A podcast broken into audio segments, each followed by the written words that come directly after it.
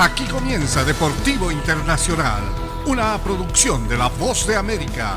Les informa Henry Llanos.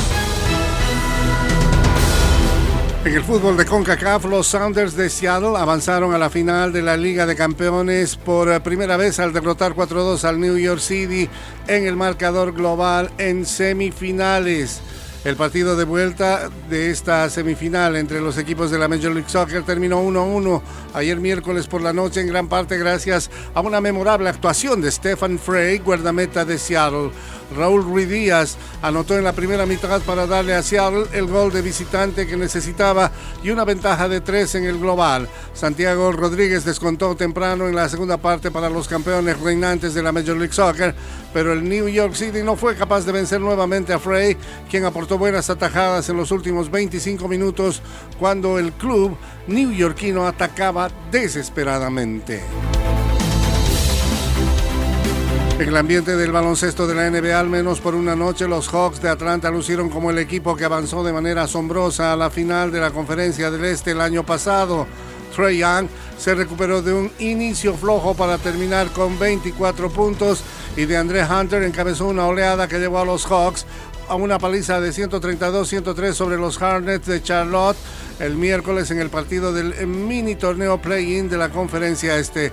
Definitivamente estamos ahora bastante confiados, dijo Hunter, pero tenemos más trabajo por hacer, todavía no estamos satisfechos. Los Hawks, que terminaron en el noveno lugar en el este después de alcanzar la final de la conferencia, viajarán a Cleveland para enfrentar a los Cavaliers el viernes por la noche.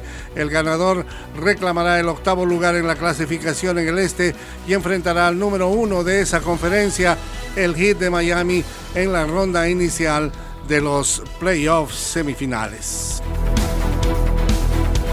En el fútbol internacional, al final, Pep Guardiola sacó la mejor parte en el encuentro ante Diego Simeone, un duelo de estilos y estrategias contrastantes en la Liga de Campeones. El Manchester City preservó un empate 0-0 en su visita de miércoles al Atlético de Madrid para asegurar su retorno a las semifinales y mantener vivas sus esperanzas de conquistar por primera vez el máximo certamen de clubes en Europa. Los Citizens avanzaron gracias al 1-0 que obtuvieron como locales la semana pasada en la ida.